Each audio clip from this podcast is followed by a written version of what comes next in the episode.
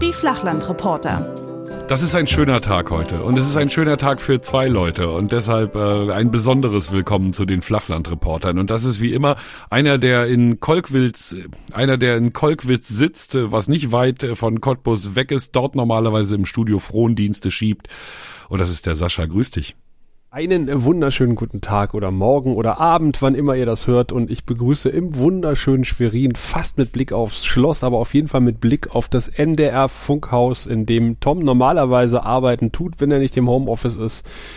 Den Mann, dessen Namen ich schon genannt habe. Hallo Tom. Hi Sascha. Verdammt. Grüß dich. Naja, komm, es ist spät und wir haben beide Impfschäden. Das stimmt, die berühmten Impfschäden. Ja, mir tut der Arm etwas weh. Ist schon den ganzen Tag kalt. Echt? Das ja, ich hatte gestern gar nichts, aber mhm. heute ist mir irgendwie so schietenklötterig. Also nicht so schlimm, dass ich nicht hier mit dir reden könnte, im Gegenteil. Ich habe großen, groß, große Lust drauf gehabt, äh, freue mich sehr. Und, aber, aber so ein bisschen schietenklötterig. Ist aber gut, weil heißt ja, Immunsystem funktioniert. Das auf jeden Fall, aber ich hatte gestern auch gefroren und das ohne Impfung, einfach weil es scheiße kalt ist, obwohl es Mai ist. Ja, das kommt äh. natürlich noch erschwerend hinzu, aber ich bin ja eigentlich warm angezogen. Und wenn man dann aber unter dem warm angezogen immer noch, dann weiß man, irgendwas ist nicht in Ordnung. Ja, das ich habe ja überlegt, ob wir, ob wir drüber reden sollten, Sascha. Äh, wir, wir müssen ohnehin drüber reden, weil das ist ein Teil einer Geschichte, die ich zu erzählen habe, die arbeitsbezogen hat, äh, bezogen ist. Insofern, äh, ja. Nee, weil ich habe so ein bisschen gedacht, aber ist ja auch Quatsch, weißt du, das dann zu verschweigen. Aber so meine erste Überlegung war, wenn ich jetzt so ein Malocher wäre, ne? Mhm. Und ich wäre jetzt sozusagen seit März hätte ich in meinem Firmen VW gesessen mit sechs anderen Malochern und wäre zu meiner Tiefbaustelle gefahren worden. Und das hätte auch kein Corona verhindert, sondern ich hätte geschuftet die ganze Zeit durch und hätte parallel immer zu den Medien gehört, hier Homeoffice und äh, Kinderbetreuung und alles furchtbar, ne? Und ich sitze da ungeimpft, wahrscheinlich ohne Maske in so einem Bus mit Kumpels und muss jeden Tag zur Arbeit. Und dann kommen mir auch noch die, die nichts weiter tun, als drüber berichten und erzählen mir, dass die schon geimpft sind. Dann hätte ich diesem imaginären Kumpel einen Rat gegeben, in die örtliche Feuerwehr einzutreten, denn ich bin mitnichten äh, geimpft worden, weil ich Journalist bin, sondern äh, weil ich der Freiwilligen Feuerwehr angehöre und wir seit dem 26.04. in der Prio 3 Gruppe sind und äh, impfberechtigt sind. Ah, okay. Ah, dann bin ich eigentlich nur, nur ich der Depp. Äh, jein, äh, weil äh, kurz nachdem ich quasi schon meinen Impftermin bekommen habe über die Feuerwehr, wurde dann auch zumindest für Berlin gesagt, dass, äh, dass Journalisten auch in der Prio 3 Gruppe sind. Genau, das ist bei uns auch passiert. Da kam so ein offizielles Schreiben vom Minister. Hm? Das bekamen wir auch alle im CC, weil wir das da hier bei der Anmeldung dann irgendwie mit vorlegen sollten. Und da steht drin, jo, äh, ihr seid auch wichtig. Wobei ich das jetzt nicht weiß, wie es für Brandenburg äh, geregelt ist, aber ich denke mal, äh, dass das, weil ich habe irgendwann auch eine Mail bekommen, dass der, dass alle RBB-Kolleginnen und Kollegen jetzt als systemrelevant gelten und irgendwie in der Impfprio hochgestuft wurden. Aber es kann natürlich sein, dass das aus der Zentrale aus Berlin kam und die vergessen haben, dass noch Brandenburg zum RBB-Sendegebiet gehört. Soll Wer ja vorkommen. da sind wir wieder bei den großen Hegemonien. Bei euch ist es Berlin, bei uns ist es Hamburg. Na, und Hannover. Und Kiel. Wir sind irgendwie als Schweriner immer ganz hinten an. Nee, aber ja. darüber wollten wir ja gar nicht reden. Wir wollten uns ja nicht beklagen, sondern im Gegenteil. Ich habe gestern einen, einen echt euphorischen Schub gehabt. Das ist ganz uh. komisch. Also obwohl das ja jetzt überhaupt keine Folgen hat mit dem Impfen direkt, ich ja auch, ne, ich ja noch nicht mal wirklich hadere mit meinem Leben. Ich hätte jetzt auch in, ungeimpft noch eine Weile durchgehalten, überhaupt kein Problem. Bin da relativ entspannt, weil mhm. ich schaff das mit dem, mit dem Abstand und so. Ähm, anders als der Arbeiter, der im VW-Bus sitzt und seit März vor einem Jahr ähm, fröhlich zur Arbeit fährt oder auch nicht. Ähm, insofern, ne, aber gestern gab es dann trotzdem so eine kleine Gefühlswallung, muss ich zugeben. Ich hatte die äh, schon letzte Woche weil äh, ich hatte meinen Impftermin ursprünglich letzten Mittwoch gehabt und das führt uns schon äh, direkt im Mang zum ersten Thema. Und ich erzählte ganz freudig äh, diversen Leuten, ich werde am Mittwoch geimpft, habe auch schon irgendwie dafür gesorgt. Ich hatte Nachrichtendienst in der Redaktion, dass ich mich dann für eine Stunde mal abseilen konnte, um hier in Kolkwitz zum Hausarzt zu gehen, der nicht meiner ist, aber der durch die Feuerwehr organisiert wurde, Impfung beim Hausarzt. Und ich bekam halt einen freudigen Anruf am Montag, ja, da ist jetzt ganz viel Impfstoff bekommen, äh, gekommen. Es geht jetzt los, am Mittwoch kannst du zum Impfen gehen. Und da habe ich mich tierisch drauf gefreut, bin vielleicht auch vielen Leuten auf den Sack gegangen damit, dass ich dann äh, endlich geimpft werde, einfach weil ich, weil ich mich total gefreut habe. Ähm, und habe das dann so ein bisschen als auch ein paar Kollegen erzählt am, äh, am Dienstag und die sagten, ja, ganz äh, merkwürdig. Äh, du bist jetzt schon der Dritte, der mir sagt, dass er morgen geimpft wird und äh, das scheint ja irgendwie momentan richtig loszugehen in den Praxen. Und da haben wir natürlich gleich gesagt, ah, unser Journalistensinn klingelt. Lass uns doch das morgen als Thema machen, ja. Also jetzt geht's offensichtlich mal richtig los mit dem Impfen in Brandenburg. Ähm, es scheint offensichtlich jetzt auf einmal genug Impfstoff da zu sein. Und dann haben wir halt angefangen, ein paar Praxen anzurufen, äh, mit der Kassenärztlichen Vereinigung äh, zu reden. Dann hieß es aber, ja, der Pressesprecher ist in einem Termin bis 18 Uhr, war nicht weiter schlimm, weil ich bis 19 Uhr Dienst habe. Und äh, dachte ich, ja gut, dann rufe ich ihn halt an, wenn der da aus seinem Termin rauskommt. Und, und gegen Feierabend, also waren eigentlich schon alle anderen Kollegen im Feierabend, äh, stellte sich dann so langsam raus, hm, irgendwie klappt das alles nicht so richtig, weil dann riefen die Hausarztpraxen bei uns an oder schrieben Mails, äh, ja, der, der versprochene Impfstoff ist heute nicht gekommen. Und äh, wir haben jetzt beim Land angefragt, wir haben bei der KV angefragt, irgendwie erreichen wir da keinen und es ist kein Impfstoff da. Äh, alles ganz merkwürdig. Also haben wir abends dann noch ähm, also wir sprechen jetzt nach, nach 17 Uhr, ähm, also wo die meisten äh, Büroschaffenden schon im Feierabend sind, im wohlverdienten, äh, nach haben sie den Büroschlaf beendet und sind in den Feierabend gegangen.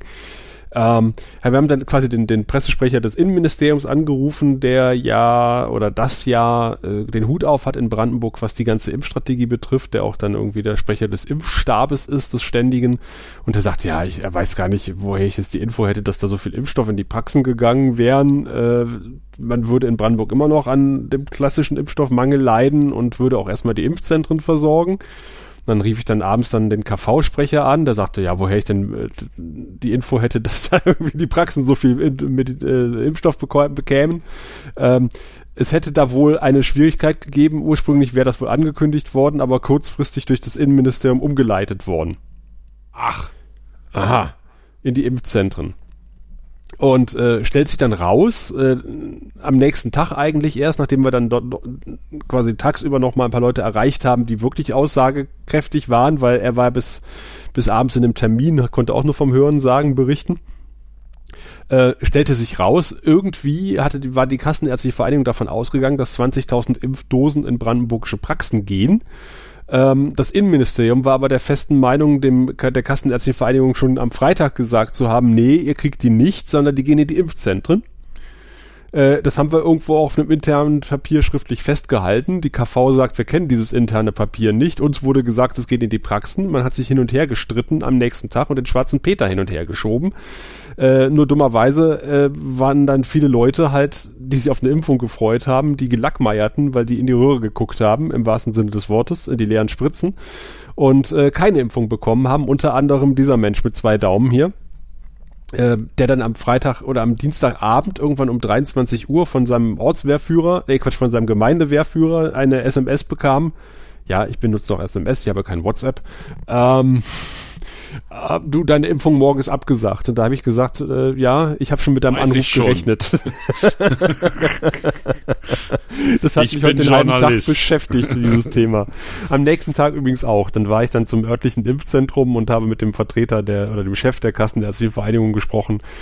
Ja, man schob sich auch am nächsten Tag immer noch munter äh, fleißig den schwarzen Peter hin und her und man vermutet, so ein bisschen, dass es daran lag, dass die Katzenärztliche Vereinigung eigentlich ganz gerne hätte, dass die Impfzentren langsam mal geschlossen werden. Und Hast man du gerade Katzenärztliche Vereinigung gesagt? Ja, die sind ganz wichtig, wichtig. Das sind die Katzenärzte. Nein, weißt du, warum ich das gerade verzeihe, wenn ich deinen Fluss unterbreche? Aber weißt du, warum mich das gerade wahnsinnig amüsiert? Weil hier seit, also, weil, weil unsere Katze gerade beschlossen hat, hier im Dachgeschoss zu sein. Aber sie hat nicht beschlossen, hier zu sein, um hier zu sein, sondern sie möchte gerne, möchte irgendwas.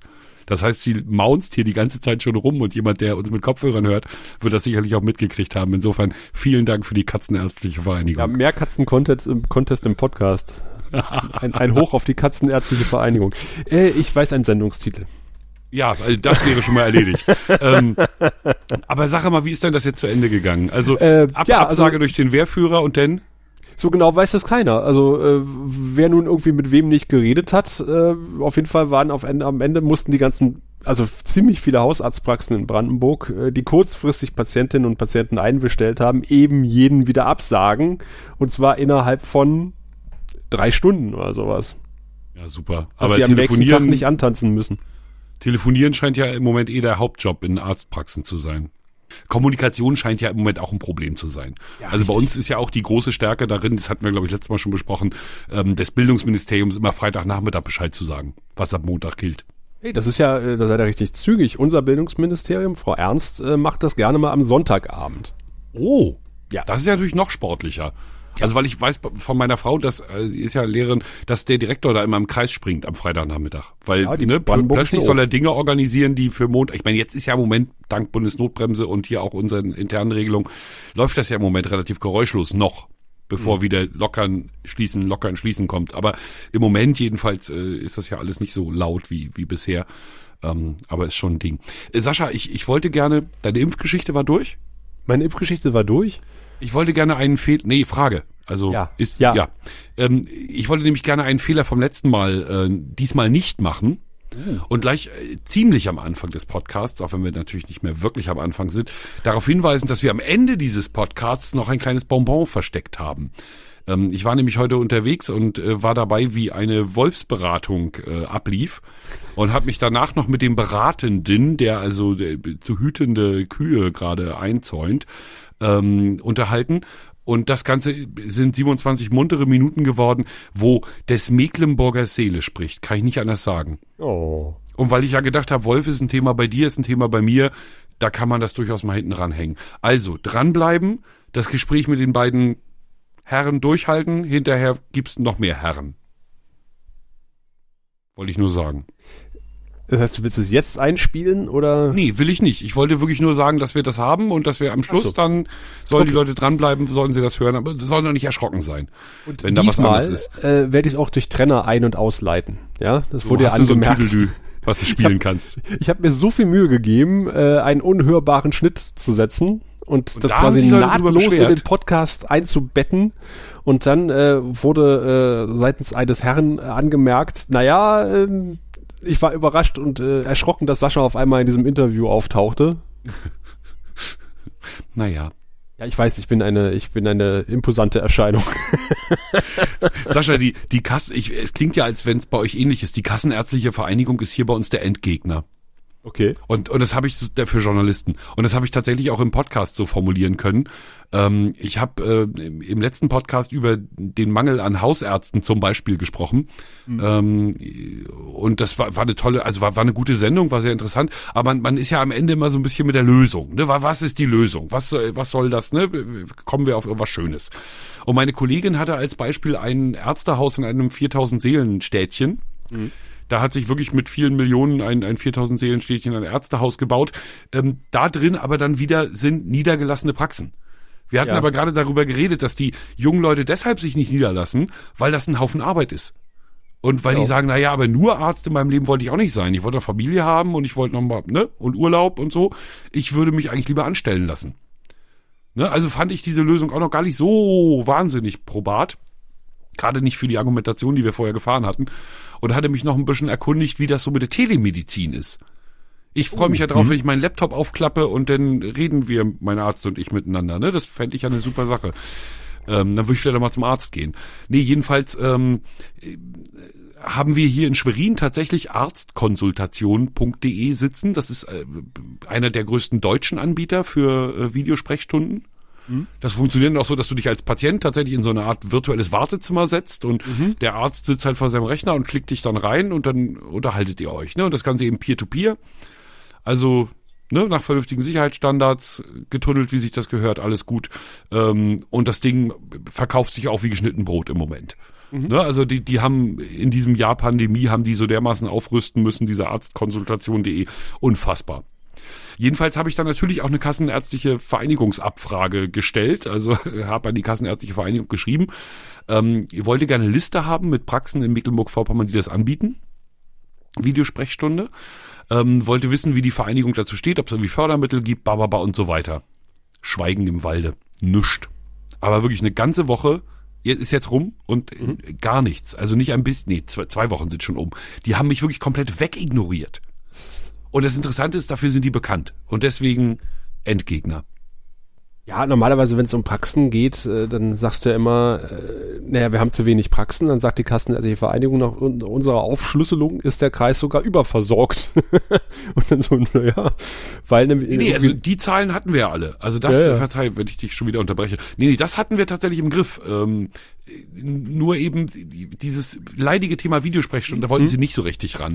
Weil sie dann auch hätten zum Beispiel erklären müssen, warum ähm, das Kontingent an Videosprechstunden pro Praxis gedeckelt ist. Ach.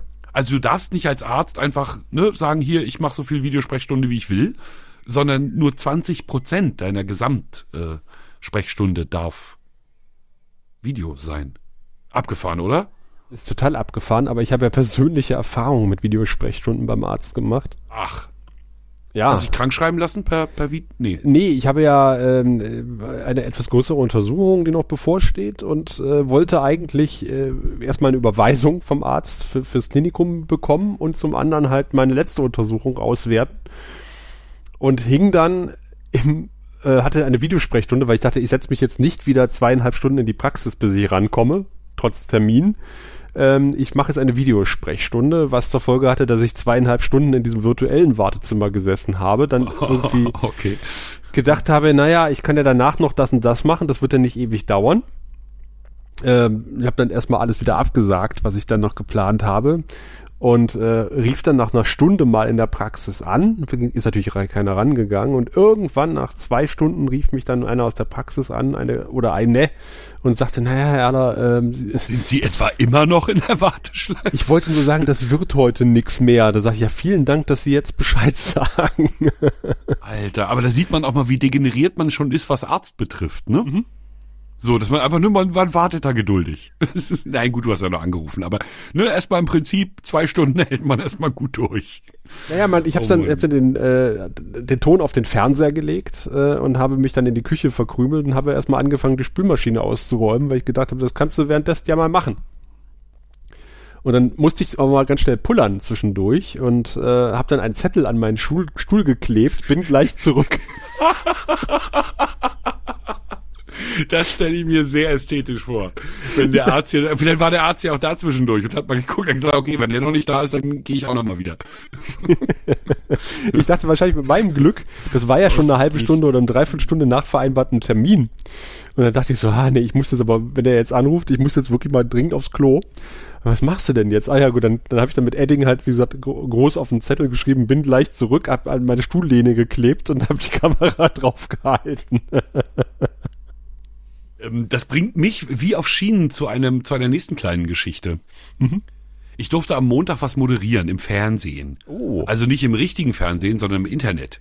Oh. Und zwar hat der NDR sich zum Tag der Pressefreiheit gedacht, der NDR in Mecklenburg-Vorpommern, wir, wir machen mal so eine Aktion und erklären den jungen Leuten unseren Job und zeigen ihnen vor allem, wie vielfältig unser Job ist, damit sie sich möglichst zahlreich bei uns bewerben. Mhm. Und da war natürlich eigentlich ein, ein, ein junger, hipper Kollege eingeplant, der zusammen mit der jungen, hippen Kollegin das moderieren sollte. Aber der junge, hippe Kollege wurde kurzfristig in, äh, der neue Nachrichtensprecher des Nordmagazins. Und das war ihm dann nicht zuzumuten, morgens um zehn sozusagen diesen Livestream, anderthalb Stunden war so geplant, oder Stunde wurde dann, äh, zu moderieren und dann abends noch die Nachrichten. Also kam ich ins Spiel und wir haben dann so eine, ja, genau. Der zweitjunge und zweitjüngste Kollege, nee, den der NDR Schwerin zu bieten hat. Den nächsten, den sie, glaube ich, auf dem Flur finden konnten. Ich weiß auch nicht so genau. Der nicht, als schnell, Nein, ich, der nicht schnell genug wegrennen konnte, weil er alt und gebrechlich ist. mal als Wertschätzung. Mhm. ähm, wir haben uns auch wirklich Mühe gegeben. Ne? Wir haben äh, also Teile der Sendung auch tatsächlich vorproduziert, ohne zu behaupten, sie wären live. Also wir haben da waren da auch sauber. Ähm, den vorproduzierten Teil haben wir natürlich mit Drohne, ne, mit allem Pipapo und bewegter Kamera und SNG auf dem Hof, in der wir dann noch ein Interview geführt haben und so. Also da haben wir uns wirklich Mühe gegeben, muss ich sagen, an vielen Stellen. Wir haben, so hat meine Frau reflektiert, den Eindruck vermittelt, dass wir ähm, extrem vielfältig sind, also dass auch die Typen bei uns arbeiten, die bei uns arbeiten, sehr vielfältig sind. Mhm. Ne, da war so ein relativ uneitler, nicht so wahnsinnig Fernseh, also keiner, den man jetzt vor der Kamera erwartet hätte, Volontär. Der hat sich mit einer wiederum tollen Reporterin unterhalten über ihre Volontärszeit, haben dann Fotos und, und Filmchen eingeblendet aus ihrer Vol Das war super. Ein Mediengestalter hat eine super Figur gemacht und hat erzählt, wie vielfältig sein Beruf eigentlich ist, ne, was der alles könnte und was er jetzt speziell macht. Und es gab Fragen aus dem Internet, das ganze Programm. Mein Job war neben Moderation auch ähm, unseren Hörfunk und den Podcast vorzustellen. Mhm. Zu diesem Behufe wurde unten das Visual Radio Studio scharf geschaltet. Wir redeten darüber, also ein ja. komplett mit Kameras ausgestattetes Hörfunkstudio. Mhm. Genau. Ähm, weil kostet kein Geld, ne? Kann man einfach Signale, kann man einfach abgreifen und dann live senden. Also wurde ich ziemlich statisch äh, an so einen Tisch gesetzt, hier an so einen klassischen Moderatorentisch äh, im Hörfunkstudio, Kamera auf mich gerichtet und ich musste loslegen. Als Bild, bis ich da bin, hatten die Kollegen von der Technik, und jetzt sind wir bei der Korrelation, ähm, hatten wir, hatten die Kollegen von der Technik ein Foto von mir ausgedruckt, an ein Stativ gehängt und an meinen Platz gestellt sodass, falls schon mal eine Leitung vielleicht aus Versehen geschaltet worden wäre, man ein Foto von mir gesehen hätte, in schwarz-weiß, quadratisch, und darunter steht, komme gleich. also das war wirklich süß, da hätte ich sie herzen können. Also das ist den, den Technikern im Hörfunk einfach so eingefallen. So, machen Sie mal noch ein Standbild vor. das war echt groß. Ich habe für unsere Shownotes notiert, Tom sendet wie gedruckt. so ungefähr. so ungefähr. Nee, war aufregend. Also mhm. war, war, war immer noch, wie sagte der Chef hinterher, war immer noch sehr statisch. Also weil du gedruckt da hängst, klar. Nein, nicht, nicht jetzt die, diese Nummer. Die, die ist ja nicht nach draußen gegangen. Die war hat ja gesagt, ich sehe keinen Unterschied zu sonst. Wie, Herr Nedler, Sie waren das gar nicht in echt? naja, nein, es geht, es geht um die ganze Sendung. Also wir haben, also diese, dieses äh, MV Live nennen wir das, ne, dieses mhm. Internetformat, was wir jetzt versuchen zu etablieren und für das wir gerade proben und gucken, was so geht, unter anderem mit solchen Sendungen. Ähm, für dieses Format üben wir wirklich noch und können natürlich auch nicht die Mittel einsetzen, die wir bei einer richtigen Fernsehsendung einsetzen. Ne, sondern das muss irgendwie schon smarter funktionieren, aber eben doch mit unseren Mitteln. Ne? Mhm. Und das ist natürlich, also unsere Mittel heißt hoher Personalaufwand. Wenn du jetzt unsere Mittel und smart, das, äh, das beißt sich eigentlich. Ne? Das heißt, wir haben zwar eine zweite Regie, aber die hat natürlich auch nur eine Summe X an Reglern und Eingängen und Ausgängen und kannst nicht so viel schalten. Unser Fernsehstudio, unser kleines, ist auch ein wirklich kleines, ein, ein ganz niedliches kleines Fernsehstudio. Da haben sie dann so mit Mühe halt ein bisschen Tiefe geschaffen, indem sie da diese klassische LED-Wand irgendwie so hingebaut haben. Ne, das sieht halt alles noch sehr nach klassisch Fernsehen, nur mit weniger Mitteln aus. Mhm. Ne, da müssen wir noch ein bisschen, bisschen dran arbeiten. Und das war, und genau, also, und da wir natürlich auch nicht aufwendig Filme produzieren können für dieses Format, wird halt viel geredet. Ist ja klar. Ja. Ne? Und da war dann eben sozusagen der Chef am Ende und sagte, ah, hm, bisschen statisch ist das alles noch. Und da hat er ja auch recht. Wir haben dann aber auch gleich wieder gezeigt, dass wir mit dem Internet noch üben. Am Ende der Sendung haben wir nämlich alle Regler zugemacht, bis auf den von einem Mikrofon. Oh. Sodass ein Teil unserer Nachbesprechung live ins Internet gestreamt wurde. oh weia. Ja, das war die, Zu die Zuschauenden beleidigt. Äh, die Chefredakteurin hat angerufen und hat gesagt, übrigens, ähm, ihr wisst, dass ihr noch auf Sendung seid. Also mit dem Ton zumindest ich glaube aber, also da, da ich noch nichts davon gehört habe, also noch nichts auf, aufs Dach gekriegt habe oder auch sonst nicht wüsste, dass jemand aufs Dach gekriegt hat, glaube ich, haben wir nichts Böses gesagt. Oh, Frau Chefredakteurin, wir haben gerade von Ihnen geredet. Ich weiß. nein, nein, gerade sowas nicht. Das ist ja das Hauptfallstrick bei Videokonferenzen, ne? Ja. Also wie oft wir in so einer Riesenrunde mit 70 Teilnehmern in der Videoschalte, ne, wie wir so beieinander sind oder eben nicht, also nicht physisch, aber eben zusammengeschaltet und plötzlich hat einer, ihr Anruf wird gehalten. Alter, ja. du wirst wahnsinnig. Und das ARD-Konferenzsystem, das dürfte ja bei euch nicht anders sein, mhm. lässt nicht zu, den dann rauszuschmeißen. Das geht nicht.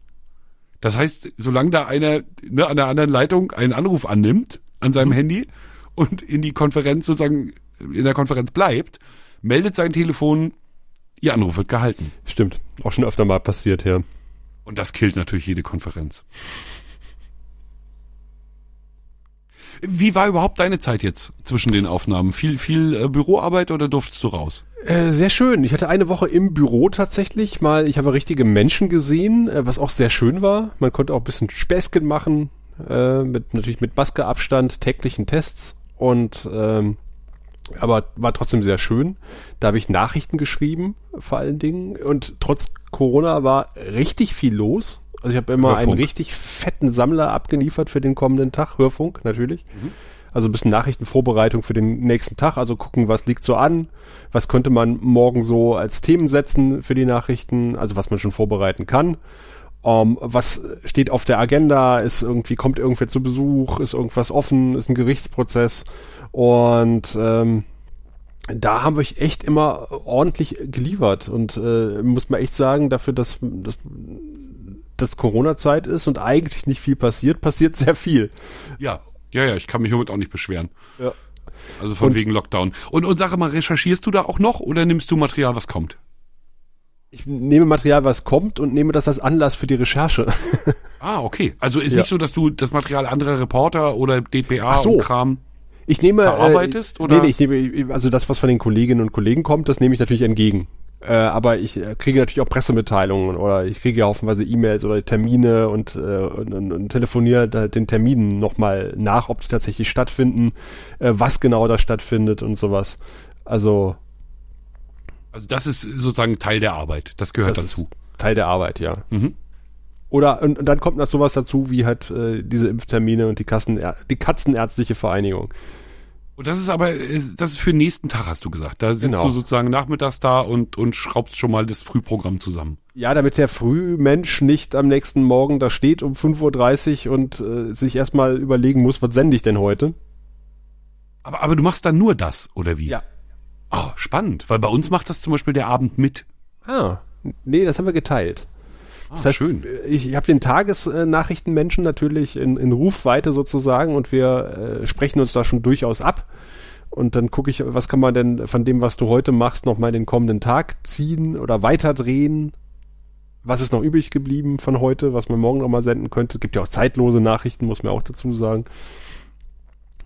Ähm, ja, das ist schon spannend. Und davor, äh, zwei Tage war ich tatsächlich nochmal als Reporter draußen und das war so schön. Also gerade Ja, der, man, mhm. hm, gerade der zweite Tag, äh, da bin ich nach Guben gefahren und ich habe ja, äh, du hast das Foto vielleicht bei Twitter gesehen, den, den Frühling an der Neiße erlebt mit den blühenden Bäumen. Oh ja, ich war ein bisschen neidisch. Das sah richtig schön. Da bin ich dann also auch so einen kleinen, also nicht die Neiße lang, aber einen kleinen, einen, einen kleinen Bachlauf in Guben. Und Guben ist eigentlich gar nicht äh, so hässlich, wie manche Leute behaupten. Es gibt da wirklich sehr schöne Ecken und da, da kann man echt schön lang flanieren. Es war wunderschönes Wetter und äh, ich habe dann noch eine kleine Umfrage gemacht und habe vorher am äh, Vormittag den äh, vermutlich jüngsten Wirtschaftsförderer Deutschlands besucht, äh, den Oskar Starik. Der ist 21 Jahre alt und ist jetzt Och. Wirtschaftsförderer der Stadt Guben geworden.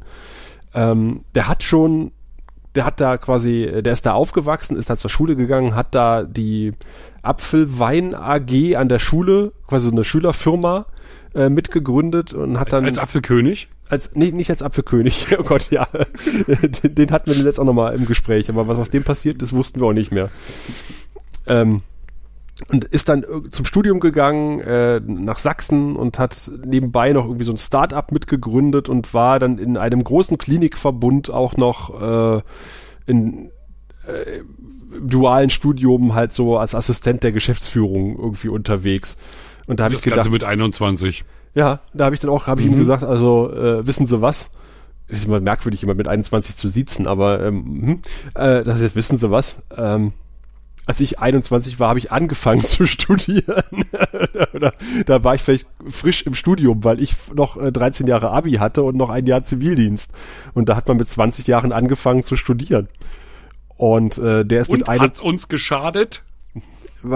die einen sagen so, die anderen so. Ach nein, das ist wunderbar. Ich bin da sehr zufrieden, nicht zu früh in diese Verwertungsmaschinerie reingeraten zu sein. Nee, das ist schon schön. Wurde ja dann schlimm genug. Ja, ich habe dann mit 24, 25 angefangen, zu meinem Radio zu arbeiten und bin immer noch in dem Laden. Ähm, Ja, ja, mich hat's dann mit 26 in die Werbeagentur verschlagen. du hast eine aufregendere Vita als ich, äh, das ist schon richtig. Aber wie gesagt, mit 21 hat er auch schon eine sehr aufregende Vita. Äh, da habe ich mit den Ohren geschlackert und äh, ja, du siehst Ja, aber nicht an, dass er 21 ist. Der sieht schon ein bisschen verbraucht aus. Nee, nicht verbraucht, aber ja, wie er da so steht mit seinem so wie Amthor. Businessanzug. Ja, so ein bisschen. So, so wie Amtor, ne? So nicht mehr jugendlich einfach. Der weiß, nicht was er will. Ja, das, das Mhm. merkst du so richtig. So, so, Ja. so, ein, so, ein, so, ein, so ein Macher ist das. Bin ich, Charaktertyp. ja, bin ich mal gespannt. Also, äh, was, was aus dem noch wird. Nee, ist witzig, weil ich habe in diesem im Zuge dieses Podcasts über die fehlenden Hausärzte und, und Spezialisten ähm, haben wir auch darüber geredet, dass es ja in Mecklenburg-Vorpommern Stipendien gibt für Studenten. Ähm, die bekommen dann vom Land irgendwie eine Unsumme Geld, wenn sie sich verpflichten, nächsten 20 Jahre irgendwie Hausarzt zu sein. Ja, das haben wir auch. Ne? Und wir Mhm. haben gerade darüber geredet, dass die Anfang 20 sind und dann sollen die so eine Lebensentscheidung treffen. Ne? Und mir entfleuchte dann im Podcast, dass ich mit 20 noch nicht mal wusste, ob ich Männlein oder Weiblein bin. Und dann, weißt du, so, so eine Entscheidung. Also stimmt schon. Also ist, ähm, hätte hätte ich nie, nie gekonnt. Also ich bin wirklich so traumtänzerisch rumgelaufen, Anfang 20. Da war völlig unklar, was wird. Insofern gucke ich auf solche jungen, strebsamen Leute. Musiker sind ja auch so. Ne? Die sind ja nicht in der Verwertungskette so drin, aber ähm, die müssen ja auch, um wirklich gut zu werden, müssen die ja sehr, sehr früh sehr selbstdiszipliniert sein. Ja, stimmt. Und da hast du auch häufig mal so, da treffe ich ja hier im Zuge des, hier im, im, Umfeld des Musikgymnasiums meiner Frau, treffe ich ja dann immer mal so junge Leute, die sind so 16, 17. Und du denkst, alter Schwede, wie Gott haben die sich selbst im Griff. Beachtlich, wirklich toll. Den, Also wenn es für denjenigen okay ist, dann toll. den Tag vorher war ich beim Gericht. Und äh, weil ich weiß, dass wir viele PolizistInnen unter unseren Zuhörenden haben, äh, möchte ich das gerne mal in den Raum werfen, weil äh, das ist ein sehr spannendes äh, Thema gewesen, was ich Ja, erstmal gar ich nicht. bin ganz baff, dass du auch noch Gerichtsreporter bist. ja, wir machen alles. Ja, wir können, ich, Boah, ich, Gott, wir können rechts wie links, äh, ja, oben wie unten. Mhm. Also ein Hansdampf Nee, aber, in aber, allen du, Gassen. aber du wolltest eigentlich von dem Prozess erzählen. Es ist eigentlich äh, ein Hehlerprozess gewesen, ja. Also äh, die ange zwei Angeklagte wegen Hehlerei. Ähm, klingt jetzt erstmal nicht so spannend, äh, sollen Uhren geschmuggelt haben oder transportiert haben, aber im Wert von über zwei Millionen. Und da wird man dann auch erstmal so ein bisschen hellhörig, denkt so, ah ja, okay, dann ist das doch eine etwas größere Nummer. Äh, geht man mal hin. Äh, lustigerweise ging es halt in dem Prozess wenig um die Uhren, sondern um die Umstände, wie die Uhren gefunden wurden. Und ähm, da wurden dann auch die beiden Beamten ver vernommen oder als Zeugen äh, gehört, die äh, die Kontrolle durchgeführt haben. Und das ist wirklich eine ganz interessante Nummer, weil es ging eigentlich, der Verteidiger hat schon gesagt, wir, wir können den Prozess eigentlich gleich absagen, weil die Umstände der Kontrolle äh, überhaupt nicht rechtskräftig waren und deswegen die gefundenen Beweismittel und alles, was mit dieser Kontrolle zu tun hat, äh, nicht verwertbar ist vor Gericht. Und Ah, das glaubt man ja als Jurist gar nicht, ne? Aber das, oh, erzähl weiter. Und das fand ich wirklich spannend, weil die, die Polizisten sind echt gegrillt worden von den Anwälten. Und ähm, wie, gesagt, war äh, denn, kann, kann, kannst du nachvoll, also kannst du kurz erzählen, wie die Kontrolle war und warum ja, das, die das möchte ich gerne. war? Ja, genau. Das war nur die, die, die Einleitung für diese ganze Geschichte. ah, okay, verstehe. Mhm. Also Hintergrund ist, das, das wird ja noch absurder, dass es einen äh, gefälschten Überfall gab, einen vorgetäuschten Überfall irgendwo in Baden-Württemberg, wo halt Uhren, ich glaube, im Wert von neun Millionen Euro verschwunden sind. Und stellte sich raus, die beiden Fahrer haben das Ganze nur vorgetäuscht und man hat in dem Zusammenhang äh, einen Komplizen oder mutmaßlichen Komplizen in Berlin observiert und stellte dann fest, der hatte Besuch bekommen von einem Cottbusser, hat mit dem im Auto gesessen, dann ist der ausgestiegen, also der, der, den man observiert hat, der Cottbusser ist weggefahren, hat sich mit irgendwem anderen getroffen und es gab eine Übergabe einer Tasche in Berlin. Und dann haben die, äh, hat die Ermittlungsgruppe in Cottbus bei der Polizei angerufen, hat gesagt, pass auf, äh, da ist äh, ein Auto aus Cottbus, Cottbuser Kennzeichen, das sind das Kennzeichen. Wir vermuten mal, dass da Diebesgut mit drin ist. Dann haben dann, äh, hat dann die Cottbuser Polizei, so wurde es dann in den Vernehmungen äh, gesagt, ähm, gab es dann die Anweisung des Dienstgruppenleiters an die beiden Polizisten, die äh, erstmal das Auto zwei Stunden observiert haben und dann hat sich das Auto in Bewegung gesetzt und dann haben die die Anweisung bekommen, so wurde es jetzt gesagt, ne? Also wie gesagt, das sind alles Aussagen, die vor Gericht getätigt wurden. Ähm, äh, macht mal eine, macht mal eine Kon Verkehrskontrolle, stellt mal fest, wer das ist, der da im Auto sitzt und äh, da ist vermutlich auch eine Tasche drin. Und da äh, wurde ich auch tatsächlich hellhörig, weil das für mich als, als absolut juristischer Laie tatsächlich keine allgemeine Verkehrskontrolle ist. Und du musst irgendwie auffällig gewesen sein, ne? Oder ich glaube bei diesen Sondertagen, die sie da einrichten, ne? Heute nur äh, heute nur Drogen oder so. Ja, oder da, du, du oder da ganz, auch ganz allgemeine Anlass äh, unabhängige Verkehrskontrolle. Also ich äh, ich zähle jetzt bis fünf und das fünfte Auto äh, ziehe ich raus. Das mhm. kannst du ja auch machen. Ohne dass du irgendwie, äh, irgendwie Verdacht hast oder keine Ahnung was. Einfach mal eine allgemeine Verkehrskontrolle. Aber die Frage, die da aufgeworfen wurde vor Gericht, die ich auch sehr spannend finde, ist das tatsächlich eine allgemeine Verkehrskontrolle, wenn dir dein Dienstgruppenleiter vorher sagt, äh, wir observieren dieses Auto, halt das bitte an, da ist auch vielleicht noch eine Tasche drin mit Diebesgut. Und sie haben wohl gefragt, so, äh, also erstmal Führerschein, Fahrzeugpapiere hatte der Mensch alles nicht, der im Auto gesessen hat. Und dann äh, haben wir, also machen wir Kofferraum auf und dann haben sie gesagt, okay, was liegt denn da auf dem Rücksitz? Eine Tasche, ähm, können wir uns die mal angucken? Und da hat er wohl gesagt, ja, können sie, können sie machen. Was irgendwie, was ich schon sehr seltsam finde. Ja. Ähm, und dann haben sie halt die Uhren gefunden, die in der Tasche waren. Und es gibt wohl irgend, nach Ansicht der, der äh, Verteidiger, äh, war das halt keine allgemeine Verkehrskontrolle, sondern eher eine gezielte Durchsuchung, wozu man eventuell einen äh, Durchsuchungsbeschluss eines Richters zum, oder zumindest der Staatsanwaltschaft hätte benötigt. Weil das ja auch fürs Auto gilt. Ist ja, ne, also auch da, dein Auto ist ja deine Privatsphäre erstmal, ne? Mhm. Ja. Dein, dein, dein wie, wie, nennt man das? Schutzraum? Hm? Genau. Und es gibt wohl ein äh, entsprechendes Gerichtsurteil des Bundesgerichtshofs oder des Bundesverfassungsgerichts, ich weiß es nicht, äh, dass das wohl in Ausnahmefällen wohl erlaubt ist, aber das wurde wohl erst nach diesem Vorfall getroffen. Mhm. Und äh, irgendwie am 10. Mai soll der Prozess weitergehen und da bin ich echt mal gespannt, was da rauskommt. Äh, weil die beiden Polizisten, die haben sich echt im Kreis gedreht. Die haben, die haben, äh, die haben so geschwitzt und die haben sich so auf Allgemeinphrasen und Floskeln zurückgezogen. Ich habe da, ich habe da gesessen und gedacht, oh, ey, die machen echt kein gutes Bild hier gerade. Das sind die Zeugen. Ja, das sind nicht mal die Angeklagten. Ich, ich finde sowas ja immer sehr beruhigend. Mhm. Ne? Also ich habe jetzt persönlich kaum schlechte Erfahrungen mit Polizisten gemacht. Teil meiner Familie besteht aus Polizisten. Ähm, ich habe jetzt erstmal prinzipiell jetzt kein persönliches Problem. Ähm, andererseits sehe ich natürlich, was um mich rum passiert und was mhm. vielleicht auch mir passiert wäre in meinem Leben, hätte ich eine andere Hautfarbe oder so. Ne? Also ja, ja. Ähm, ich habe durchaus auch ein gesundes Misstrauen gegenüber der Polizei. Das äh, ist auch so.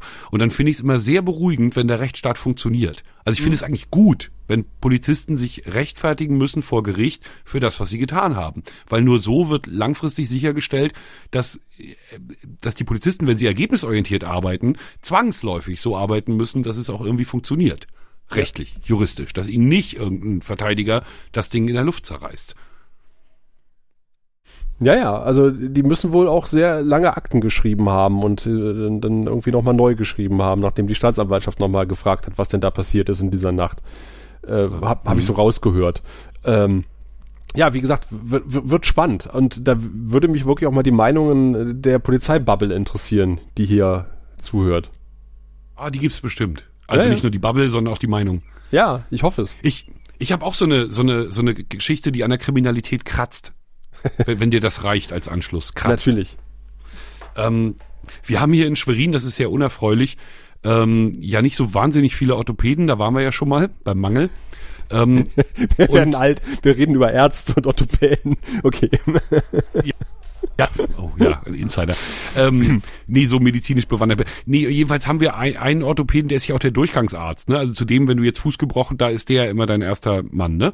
Und bei dem lag vor vielen Jahren plötzlich im Zeitungsregal die junge Freiheit. Das war komisch mhm. und hat mich auch nicht unbedingt für ihn eingenommen. Ähm, das ging aber weiter. Also als dann die AfD am äh, erstarkte, ähm, begann dann AfD-Propaganda überall rumzuliegen. Also der machte wirklich überhaupt keinen Hehl in seiner Praxis daraus, wo er politisch steht. Mhm. Ähm, ausgerechnet dieser Arzt äh, wurde jetzt per Pressemitteilung äh, ähm, der Öffentlichkeit übergeben mit, mit der Grundbotschaft, so, so klang es erstmal, ähm, in der Praxis hat es eine Infektion gegeben, eine Corona-Infektion, trotzdem haben die weitergemacht wie bisher. Aha. 100 Leute müssen jetzt in Quarantäne. Wow. Ja, das hat sich dann alles noch. Das Problem ist, das hat sich alles so, so, also und natürlich auch die große Ankündigung. Unser Oberbürgermeister ist ja Arzt, ne? Also der ist sozusagen, was solche Sachen betrifft, ist der kein, ist er mit dem nicht zu spaßen. Ähm, und der hat dann auch noch relativ groß so mit, wir gucken, ob die Staatsanwaltschaft ins Spiel kommt und so. Ne? Ja. Weil, oh, es brummt. Bist du das? Ich hoffe. Ja, Das bin ich tatsächlich. Du. Mhm. Es brummt bei dir. Ich kann morsen, wenn ich. Ja, möchte, mach aber mal ich nicht. lass es mal. Mhm. Ja, mach mal das nicht mit dem Mausen. Ähm, nee, je, jedenfalls ähm, wurde da rel relativ vollmundig angekündigt, dass da jetzt auch noch hier richtig, ne, und Ermittlungen und gib ihm. Das Problem ist, das Ganze äh, wabert jetzt so rum. Weißt du, es ist eben, also um es kurz zu machen, ähm, der Arzt hat einen Haufen Argumente vorgelegt über seinen Anwalt, ähm, bekommt medial auch relativ viel Aufmerksamkeit. Also der, der Nordkurier und die SVZ haben jeweils äh, ähm, ganz doll betont, dass sie jetzt ihn sprechen lassen. Ähm, naja, jedenfalls äh, nagelt da die Stadt gerade so ein, so ein Pudding an die Wand. Und so sehr ich es ihm gönnen würde, ne, aber man muss, wenn man solche, und da sind wir eben bei dem Thema vorher, man muss, wenn man solche Vorwürfe erhebt, die auch halbwegs im Griff haben. Ne, und auch juristisch einigermaßen sicher im Griff haben. Ansonsten muss ich, was die Pressemitteilung betrifft, einfach nochmal ähm, ein bisschen langsamer machen. Weißt du, so ist im Prinzip ne, ne, also es war jetzt Wasser auf die Mühlen. Der, der, der aller, die irgendwie äh, eine große Verschwörung wittern hinter allem. Ne, weil da hat's eben einen AfD-Arzt getroffen und doch bestimmt nur politisch und so, ne? Also ich bin ziemlich sicher, da ist irgendwas schiefgelaufen. Sonst, sonst wäre das nicht so eine große Nummer geworden. Und ich kann mir auch vorstellen, dass die mit Corona nicht so wahnsinnig viel anfangen konnten. Oder eher speziell nicht. Ne? Aber ich kann mir jetzt wiederum nicht vorstellen, dass das alles so, so ganz so einfach jetzt läuft. Ne? Und wie gesagt, ein Bärendienst ist der ganzen Sache damit erwiesen, dass sie es bis jetzt zumindest nicht sauber haben und dass all die, die getestet wurden, Gott sei Dank negativ sind. Ne? Also es gab dann einen Aufruf, ne? meldet euch, Ja. wenn ihr in der und der Zeit in der Praxis wart. Ähm, Gott sei Dank alle negativ. Das ist ja erstmal eine gute Nachricht. Das ist lustig, weil wir in Cottbus auch eine Praxis hatten, die, wo, das, wo das wo ein ähnliches Problem war. Also Es ist erstaunlich, wie viel, wie viel Ärzte äh, komische Meinungen haben. Ich habe gar keinen Hausarzt mehr hier in Schwerin. Ha, Hautarzt mehr hier in Schwerin, weil Also nicht, dass da irgendwelche komischen Prospekte rumlagen. Ich war so. noch nie in dieser Praxis, sondern es gab einfach einen Corona-Fall in der Praxis äh, und es wurde wohl dann äh, sich nicht an die Quarantänevorschriften gehalten und weiter praktiziert. Nein, das meinte ich auch. Ich meinte jetzt nicht AfD-nah, sondern bei uns sind auch äh, mehrere Ärzte dabei bei diesem Corona ist nicht schlimmer als eine Grippe. Ach so. Hm. Und oft hängt das ja zusammen. Weißt du, Ja, also ja. du würdest ja die, die Verordnung nicht so missachten, wenn du die Krankheit ernst nehmen würdest. Ja. Ne? Auch keine Quarantäneverordnung würdest du missachten, wenn du meinst, da würden Leute zu Schaden kommen. Glaube ich, Stimmt. oder? Ja, das glaube ich auch. Das glaube ich auch. Ja, ansonsten habe ich diese Woche Podcast-Woche. Uh. Ja, Aber du sowas schriebst von- es. Du schriebst es. Du Ja, kommst dir vor wie Holgi. Aber wirklich, die wollen alle nicht äh, Himmelfahrt arbeiten und, und Pfingsten auch nicht, habe ich den Eindruck. Jedenfalls ist ja Donnerstags normalerweise unser, unser Erscheinungstag. Das fällt ja nächste Woche weg. Hm. Und entsprechend war irgendwie voll Ballett. Also Mittwoch der für Schwerin, ähm, Bauen in Zeiten des Mangels. Also Ja. Baustoffmangel, Holzpreise, Wir, sowas wir alles. spruchen letztes Mal schon drüber, ne? Ja, Äh, genau. Das ist jetzt in einen Podcast gegossen worden. Ist auch, glaube Ja. ich, ganz schön geworden. Also sehr abwechslungsreich vor allem. Also ganz viele Perspektiven. Ne? Also der kleine Häuslebauer, der Zimmermann, der große Eigenheim-Magnat, der, der schlüsselfertige Eigenheime baut. Ne? Dann hier Gesamtverband Holz, äh, Dacheinschätzung und so. Also ne, da ist wirklich ähm, viel Futter dabei. Kann man gut hören. Ähm, heute Nachmittag habe ich aufgezeichnet Grimmen eine Stadt, äh, die ja mal für Erdöl bekannt war, also das Dubai von Vorpommern sozusagen. Ähm, da wurde zu DDR-Zeiten wurde da Erdöl gefördert, weswegen es da auch so eine Plattenbausiedlung für 3000 Leute gibt und die Stadt selber hat aber jetzt nur noch 10.000, wo die ganzen Bergarbeiter, wie sie sich selber empfinden, wieder weg sind. Ähm, und damit hat die Stadt natürlich auch besondere Herausforderungen ähm, in, in, dieser, in diesem Spannungsfeld. Ne? Also mal einen riesen Aufstieg erlebt zu DDR-Zeiten und dann nach der Wende der Fall in die Bedeutungslosigkeit. Aber wohl, wenn ich meinen Reportern glauben kann, ein sehr, sehr schönes Städtchen. Anlass der Berichterstattung ist, dass sich zur Bürgermeisterwahl zehn Kandidaten gefunden haben. Wow. Also in Nachbarstädten haben sie zum Teil gar keinen Ja. und in Grimm gleich zehn Leute. Und zwar unterschiedlichster Couleur. Auffällig, zwei Polizisten, zwei Tischler. Äh, Ich habe noch keinen Zusammenhang hergestellt, aber das ist erstmal auffällig. Eine Krankenschwester, ansonsten Beamte, Angestellte, also eine, eine ziemlich bunte Mischung äh, quer durchs Volk. So, und äh, eine These war, ähm, die lauern alle schon ganz lange. Denn der alte Bürgermeister war so eine Ikone, den, den haben sie, also die, die Kollegen hatten da O-Töne, unfassbar, wie, wie die Grimmener ihren, ihren Altbürgermeister in den Himmel gehoben haben. Der ist aber dummerweise gestorben. Und da haben sie alle, war so die These, ne, jetzt kommen sie alle aus ihren Löchern gekrochen. Jetzt, Ja. wo sie nicht mehr fürchten müssen, dass der Alte ihnen einen oben drauf gibt. Ne? Und ähm, meine Kollegen meinten auch, also weil ich hatte so die These, ne, also die, die, es gab so einen Vorstellungsbeitrag, äh, hier so, ein- so ein kleiner, kleiner Beit, kleinen Beitrag im Podcast, in dem es darum ging, dass eben dieser Altbürgermeister so beliebt war. Hinten raus wird gesagt, ne, wer, wer, wer, ähm, wer immer nur in des anderen Fußstapfen wandelt, der hinterlässt ja keine eigenen Spuren.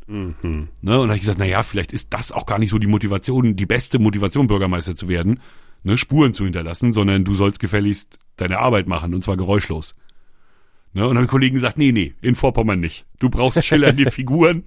Da muss, ich sag mal, ein Arnold Schwarzenegger, ne? Da muss also zumindest ein, ein, ein, ein, da muss jemand stehen. Ein Ronald Reagan, ein, ein, ein Trump, ein, nein, natürlich nicht. Also nicht im Sinne von Populisten und äh, konservative Säcke, sondern im Sinne von äh, schillernde Figuren. Ne? Da, Ja, da nee, muss halt schon jemand kommen mit Autorität, aber andererseits volksnah. Und dann äh, funktioniert das auch in Grimmen. Nee, den, wie gesagt, habe ich heute aufgezeichnet. Dann bin ich ganz fix zum Wolfsberater gefahren, damit wir den nachher hier einspielen können. Jetzt reden wir. Und auf morgen freue ich mich ganz besonders, thematisch. Das ist wirklich der Kracher. Ähm, Rerik, kennst du? Die Stadt Nee. Rerik. Nee, sagt mir nichts. Ähm, Salzhaff hier ähm, östlich von Wismar gelegen. Und die Stadt Rerik hat so einen Schatz. Und das ist die Halbinsel Wustrow. Du kommst auf diese Halbinsel Wustrow nur rauf, indem du durch Rerik fährst. Das ist relativ wichtig, wenn wir darüber reden, was mit dieser Halbinsel wird. Auf dieser Halbinsel haben sie schon ewig Krieg gespielt. Am Schluss die Sowjets und die sind dann abgezogen, als sie dann alle abgezogen sind. Und auf einmal war dieses Gelände leer Ja. gehörte dem Bund. Der Bund hat das Gelände verkauft und zwar an so eine Investorengruppe, 12,5 Millionen, also richtig gib ihm, ne? Mit, mit der Ansage hier, da könnt ihr ja was Schickes bauen. Stellt sich aber raus, es gibt gar kein Baurecht auf der Halbinsel. Nein. Und die Reriker, die haben mal kurz durchgerechnet. Wenn da jetzt irgendwie in der Größenordnung, wie der Investor das möchte, Hotelanlagen entstehen, dann fährt irgendwie durch Rerik alle zwei Minuten fahren da irgendwie 40 Autos. Oder, ne, also hier fiktive Zahl einsetzt, ich weiß es nicht. Aber die haben das berechnet. Also, äh, sie haben das Gefühl, da wäre sozusagen, das wäre nicht gut für ihre Stadt. Also schaffen die da auch kein Baurecht. Und wie wir beide ja wissen, eine Gemeinde ist, was Baurecht betrifft, die Hoheit. Ja. Ne? Und wenn die keinen Flächennutzungsplan, wenn die keinen Bebauungsplan einrichten, passiert da auch nichts. Und so ist Status quo jetzt seit einiger Zeit. Ähm, mittlerweile gibt es auch ein paar Kompromissbemühungen, funktioniert aber alles nicht so richtig. Und es gab unlängst eine Stadtvertretung, ich glaube im Januar, wo sie tatsächlich sämtliche Pläne zur Entwicklung dieses Areals ad acta gelegt haben. Ach krass. Ja. Wo sie sagen, ist uns, wir lassen hier Natur werden. Leck mich doch.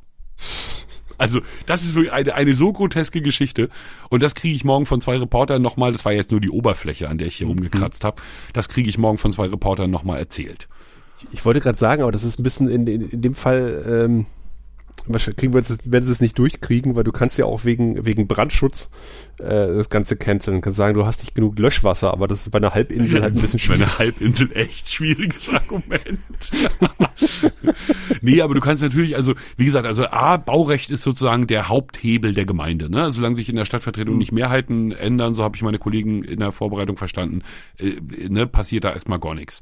Andererseits kannst du natürlich im nächsten Schritt dann auch noch mit jede Menge Naturschutz äh, argumentieren, weil die alten Kasernenanlagen dort sind natürlich längst überwuchert. Ne? Da wohnen wahrscheinlich Viecher, die, die wohnen nirgendwo mehr. Ja klar. Ne? Also da, da kannst du schon, glaube ich, auch mit Naturschutz eine Menge machen. Aber Naturschutz ist ja dann doch am Ende irgendwas, wo du einen Kompromiss hinkriegst. Aber das Verwaltungsrecht, nee, das sieht Kompromisse nicht vor. Kein Baurecht, äh, kein Bauen. Punkt. Ja, das stimmt. Ich habe noch äh, was Lustiges zu erzählen. Ähm, und zwar nach dem Prozess. äh, bin ich noch losgelatscht, weil ich war, ich war so lange nicht mehr Reporter. Ich habe mir dann erstmal Batterien äh, für meinen Aufnahmegerät Wahllos O-Töne geholt. geholt und ich sollte noch eine Umfrage machen. Dachte ich so, ja, kann ich ja machen. Tatsächlich. Mache ich also nach dem Gericht, wenn ich äh, quasi vom Gericht äh, zum Sender gehe, auf dem Weg zum Essen und noch eine kleine Umfrage zum, weiß nicht, zum Thema ist Annalena Baerbock war es, glaube ich, die dann gerade frisch gekürt worden war zur, zur Kanzlerkandidatin. Wie finden Sie diese Frau oder was war deine Frage? Ja, also genau, was, was, wie finden Sie die, was kennen Sie die überhaupt, äh, was halten Sie von der? Und äh, war, äh, war eine schöne, differenzierte Umfrage, äh, richtig schöne Töne bekommen. Stellt sich raus, als ich dann zu, äh, zu Hause wollte ich schon sagen, als ich dann im Sender angekommen bin, wie so ein, wie so ein Anfänger, lieber Tom, wie so ein Anfänger. Ich hatte den, den roten Knopf nicht einmal, äh, nur einmal und nicht zweimal gedrückt. Äh, nee, das war dann beim zweiten Mal. Ich habe äh, tatsächlich ähm, die, es war ziemlich schwer auch die, die Töne zu bekommen, die ich dann hatte, war sehr schön, aber stellte sich raus, ich hatte den falschen Kanal ausgewählt beim Zoom. Nicht das ja. eingebaute Mikrofon, sondern ähm, unten die Eingänge. Ja, Das heißt, ich hatte dann sechs Minuten Stille auf Band, auf virtuellem Band. Und ähm, ich saß dann so ganz gemütlich, habe dann eingespielt, äh, kaute so mein, meine, meine Stulle, die ich mir noch geholt habe und stellte dann entsetzt fest, Scheiße ist leer. Und in einer Dreiviertelstunde sollte ich Scheiße laufen. Und ich dann also quasi nochmal runter, dem Chef gesagt, hat nicht geklappt, die Aufnahme, ich muss nochmal los. Und bin dann losgestürmt, haben natürlich auch in dieser Aufregung äh, dann der zweite Anfängerfehler auch ständig vergessen, äh, den Pausenknopf. Also ich habe dann wieder der klassische Anfängerfehler. Meine meine, Frage war drauf, gedrückt. die Antwort. Also, ja, Ja. genau. Mhm. Meine Frage war, ob er drauf, aber die Antwort nicht. Ich, ich habe gedacht, ey, ich mache seit 20 Jahren diesen Job und bin benommen wie ein blutiger Anfänger. Das gibt's nicht. Ich habe mich so geärgert. Da habe ich auch gerade, da habe ich auch gerade Menschen beruhigt. Da habe ich auch gerade wirklich ähm, sagen müssen, dass also schön, dass du da noch ein aktuelles Beispiel lieferst. Ähm, ich war ja äh, in einem Podcast zu Gast. Habe ich mir ja quasi erquengelt sozusagen die die Gastrolle in einem Podcast ähm, und zwar indem ich in meinem Blog jetzt hier so dann und wann über Podcasts in Mecklenburg-Vorpommern schreibe. Und, Und über Podcast eine- im Allgemeinen, RSS-Feeds. Ah, auch das, ja. Ich äh, habe im Moment wieder so Bloggen wie 2003. Ja. Mir ist gerade so. Ähm, nee, jedenfalls hatte ich über diesen Podcast, da muss ich erst mal hindenken, heißt der, ähm, hatte ich geschrieben im Blog. Und daraufhin haben die beiden gesagt, ja, äh, dich können wir gerade total gut brauchen, komm vorbei. Und zwar wollten sie mit mir über unter anderem ähm, alles dicht machen reden. Ja. Ne, so von mir so die mediale Seite, sie sind Schauspieler beide, die den Podcast machen, von der anderen Seite. Also war, war, war wirklich ein interessanter Austausch. Ich war vielleicht ein bisschen arg breitbeinig in dieser Sendung, aber ähm, Mansplaining, aber gut, mir saßen ja auch ein Mann und eine Frau gegenüber. Ich weiß es, also ich habe ganz schön dicke Hose gemacht hinterher. Ich hatte ein bisschen Bauchschmerzen. Ähm, hab das aber auch wieder äh, satirisch, oh Verzeihung, jetzt habe ich gegen das Mikrofon gehauen, hab das aber auch äh, halbwegs satirisch im Blog verarbeitet. Nee, und die jedenfalls haben am Anfang ne, so, ah, wir nämlich auch schon aber Aufnahme vergessen zu drücken und so, ey, ich sag, komm, ruhig. Also überhaupt kein Problem. Kontrolliert's einfach zweimal. Ansonsten kann ich nur sagen, ich habe schon sehr, sehr viele Interviews zweimal geführt. Das Schlimmste war übrigens, ähm, damals noch für die Dosenfischer, für, für einen Podcast, ähm, Special K aus Leipzig war da. Und wir haben bei Resten der alten Hitler-Autobahn, die hier mal gebaut werden sollte, dann aber nicht gebaut wurde in Mecklenburg-Vorpommern, die später dann, viel später die A24 wurde, ähm, an so einer alten Trasse ist er geklettert. Und wir haben uns über das Klettern unterhalten und über all das, worüber er ganz toll erzählen konnte. Und ähm, fantastisches Interview und nüscht Oh nein. nischt. Nischt drauf. Da bin ich dann wirklich nach Hause und der war natürlich auch nicht in Schwerin untergebracht, sondern irgendwo, ne, in der Pampa. Bin ich also wirklich nach Hause, stelle fest, ist nichts drauf, ruf ihn an und dann war er so nett, dass ich dann nochmal kommen durfte und wir in seinem Ferienhaus, was aber auch nochmal irgendwie 30 Kilometer weg war, ähm, nochmal geredet haben. Ganze Atmosphäre war dahin. Er hat sich ja, glaube ich, auch ein bisschen komisch gefühlt, es zweimal erzählen zu müssen. Naja. Aber wir haben es dem Universum dann zurückgegeben, als es einen ähnlichen Moment gab in einem Interview in Ulm. Da haben wir bei einem Konzert der Dosenfischer in der Bauwagensiedlung da geschlafen und ähm, jemand, ich weiß dummerweise nicht mehr, wer es wirklich war. Ich glaube per Zwischenmahlzeit, aber ich weiß es nicht mehr. Die hießen ja alle so komisch, unsere Geocacher, ne? Oder heißen. ähm, Ich glaube, bei Zwischenmahlzeit war es, aber ich, ich würde nicht drauf schwören. Also jemand jedenfalls kommt und macht, glaube ich, sein, also auch die ersten Aufnahmen, so viele Aufnahmen hat er noch nicht gemacht in seinem Leben und das Interview ist fertig und es ist wirklich nichts drauf. Und, und meine Frau kommt dann zu mir und sagt, du, der, der traut sich gerade nicht. Der würde gern noch mal, aber der traut sich nicht. dann sind wir natürlich hin und haben gesagt, komm, ist ja klar, kennen wir auch. Ja, Insofern, natürlich. Sascha, ne? Ja, aber es Schnüff. ist halt super ärgerlich, ne? Da Ja, denkst du, total. nee, ey, du machst recht den Job unter Zeitdruck. ewig. Ja, ja, dann, dann vor allen Dingen, weil da, da wenn es nur mich beträfe, wäre wär nicht das Problem. Aber äh, da hängt ja die Sendung mit dran, ne? Und äh, du, du weißt, momentan ist alles ein bisschen, bisschen schwierig und da hätten wir auch gerne ein bisschen mehr Vorlauf. Und äh, dann sitzt die Kollegin, die moderiert hier auch nicht in Cottbus momentan, sondern in Potsdam. Dann geht alles über Leitung, dann muss das alles ja ein bisschen sicherer und, und, äh, und zeitiger da sein. Und äh, ja, äh, das, da habe ich mich jetzt nicht mit rumbekleckert an dem Tag. Ja, aber hey, Scheiße passiert. Ja. Das, ähm, ja, ja, ich habe ich hab mir auch einen Lapsus geleistet. Oh. Wo ich auch hinterher, da habe ich wirklich abends da gesessen und mich ein bisschen geärgert. Ein Lapskaus Ähm, hast du dir geleistet. Ein Lapskaus, genau. ähm, und zwar Tommy Walsh ist schuld. In Okay. Wahrheit. Ja, äh, Tommy Walsh hat mein Hirn verkleistert. Ähm, in, in Tommy Walshs wunderbarer Sendung, die er eine Zeit lang mit ähm, Herrn Gottschild gemacht hat, ähm, Radio 2, glaube ich, hieß das. glaube, ne? ja. Also, ja, Hm? ähm, da hatten sie immer eine Social Media Maus. Und zwar war das ein, ein nicht so junger Redakteur. Okay. Ne? Also den, ich komme gerade nicht auf den Namen, aber einer, den ich auch kenne von Radio 1, also der auch sonst Sendungen macht und so. Und der jedenfalls spielt da die Social Media Maus, was wie gesagt ja ein bisschen ironisch war. Jetzt hatte ich in meinem Live-Interview dafür die Schüler eben auch diesen Mediengestalter Bild Ton vor mir. Äh, Ein sehr schmales, freundliches Jüngelchen, das aber eben neben mir, äh, wie gesagt, auch etwas winzig wirkt, speziell nochmal durch die Kamera und dann war die Kameraeinstellung, also der wird, ja, jedenfalls habe ich dann so zum Schluss des Gesprächs gesagt und sag mal, Jan, weißt du, wie eigentlich früher despektierlich das genannt wurde, wenn du so mit den Fragen reinkommst, so vom, vom Internet? Social Media Maus. und ich meine gesehen zu haben, wie innerlich so ein kleines Flämmchen erloschen ist in ihm. Oh. Und er irgendwie gedacht hat, oh du Arsch, Alter, halt doch einfach die Fresse, du blöder alter Wichser. ähm, hat er, glaube ich, nicht. Aber so, ich hatte das Gefühl. Und ich wurde auch, muss ich auch zugeben, in einer äh, Online-Redaktion nach der Sendung sehr frostig empfangen. Es fanden die überhaupt nicht lustig, da hatten die gar keinen Humor für. Und das hätte ich mir dann auch tatsächlich gern geklemmt. Muss ich sagen. Also allein schon, weil es, äh, also ne, gut, jetzt kann man sagen, die soll nicht so dünnhäutig sein, aber ist ja Quatsch, ne? Man muss ja Leute nicht verletzen ohne Not. Ist ja Käse. Wenn du dich nicht wehren musst, dann musst du ja auch keinem wehtun. Ähm, nee, das war doof. Und da hatte ich ein schlechtes Gewissen hinterher. Und das hat mich auch wirklich eine Nacht begleitet. Ja, das, das zeigt ja auch, dass, dass, dass wir doch ein Gewissen haben, das uns sowas begleitet. und ich, ja, dass da- es irgendwie egal ist alles. Naja, und, und es ist, äh, hat doch wieder, also ich merke, das liegt am Podcasten. Ne? Also meistens Podcasten, also wir beide ja auf alle Fälle, aber auch in den, in den großen Sendungen des NDR versuche ich im, im Rahmen eines Skriptes dann doch sehr natürlich zu sein und auch mal einfach fließen zu lassen. Das ist nicht immer gut, verstehe ich, aber, aber ne, weil du, könntest natürlich sehr viel konzentrierter Informationen absondern, wenn du sie dir vorher durchdacht, also durchdacht hast du ja sehr, aber ne, wenn du dir eine Formulierung zurechtgelegt hättest, sage ich mal. Ähm, und so ein Moment, wo du dann für, für dich gefühlt so ein bisschen versagst, das macht dir natürlich sofort hinterher Sorgen. Ne, dass äh, offenbar dein, ähm, so dein Unterbewusstes dir an solchen Stellen eben doch manchmal einen Streich spielt. Ne, und dann denkst du plötzlich an diesen Reporter, ähm, der dem Feuerwehrmann bei dem Großfeuer und viel Spaß noch gewünscht hat am Schluss. ne, das, da ist ja nichts, der wollte ja nichts Böses, sondern da hat einfach sein Unterbewusstsein, sein Automatismus ist abgelaufen. Ne, er wollte sich verabschieden und dann fällt ihm halt nichts Besseres ein als viel Spaß noch. ne? Passiert. Hat's gegeben.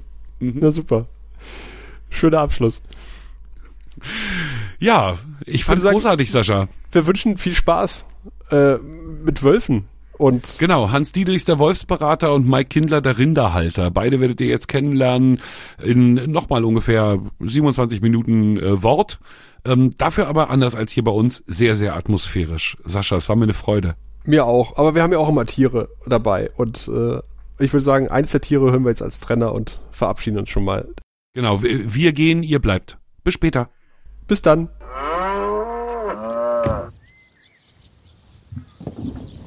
Wir sind in Wöthen. Wöthen scheint ein altes Gutsdorf zu sein. Hier steht so ein Haus rum mit Fachwerk. Das ist in Mecklenburg-Vorpommern ja gar nicht so häufig. Ähm, das muss so das alte Pfarrhaus oder so sein. Eine große Scheune, ebenfalls Fachwerk. Äh, Biberschwänze auf dem Dach, also diese schicken flachen Ziebe, Ziegeln, aber nur noch an der Seite, weil oben drauf, da haben sie schon Wellasbest, glaube ich, drauf getan. Also in der Mitte von dieser Gutsanlage stehe ich gerade rum. Und jetzt treffe ich hoffentlich auch gleich die Leute, die ich treffen will. Ich weiß bloß nicht, ob ich den Autoschlüssel schon rausgeholt habe. Ich glaube nicht. Aber man kann nie genug Türklappen haben.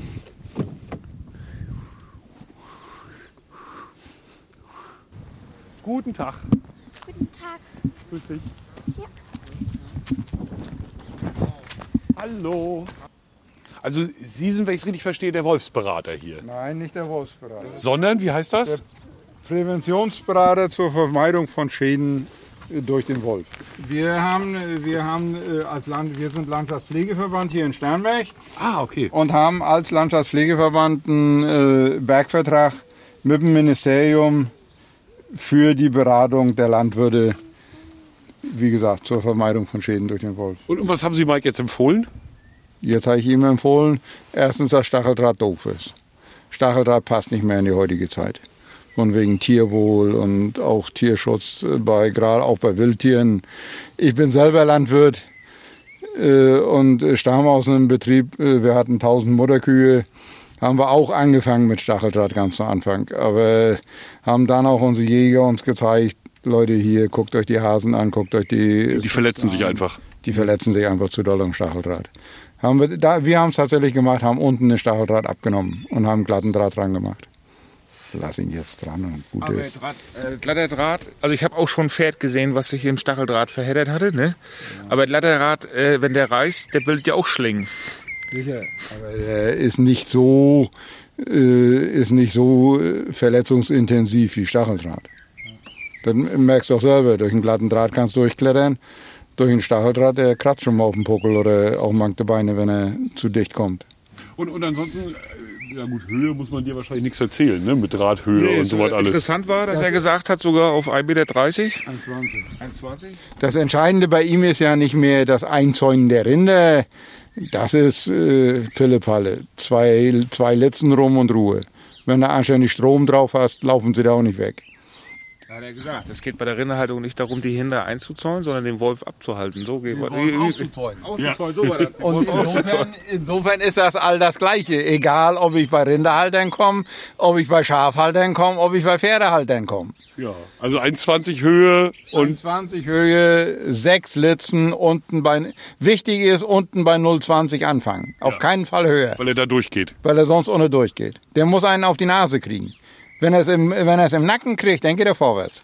Aber wenn er es auf die Nase kriegt, dann geht er rückwärts. Aber äh, jetzt, jetzt weiß ich, weil ich es häufig auch mit Wolfsgegnern zu tun habe, dass Ihr Job wahrscheinlich nicht vergnügungssteuerpflichtig ist. Warum machen Sie ihn trotzdem? weil ich Landwirt bin, weil ich Schafhalter bin und äh, ein bisschen versuche, etwas Sachlichkeit in die Diskussion bei uns hier in Mecklenburg-Vorpommern zu kriegen. Aber ist die nicht total vergiftet? Nö. Das, Die Diskussion, nee? Sind, sind wir das? Ist das nur die, sind das nur die Medien? ihr seid das auch, ja. Ihr habt auch ein bisschen Schuld. Nein, aber das, die, das, die äh, Diskussion richtig, erzählen ist Sie. nicht so vergiftet, wie sie dargestellt wird. Das ist einfach so. Auch wenn die zu den Schafhaltern kommen, da sagt mir keiner, der Wolf muss ganz weg. Außer wenn Sie bei uns vor die Kamera treten. Nein, auch dann nicht. Die, unsere Schäfer sagen auch dann das nicht. Aber sie müssen sich wehren dürfen. Und das dürfen wir derzeit nicht. Das ist das Problem. Und wir, müssen, wir können uns nicht überlaufen lassen vom Wolf. Das heißt, Wolf ins Jagdrecht wäre auch Ihr Thema. Ja, hab- bin ich nicht dagegen. Das ist so.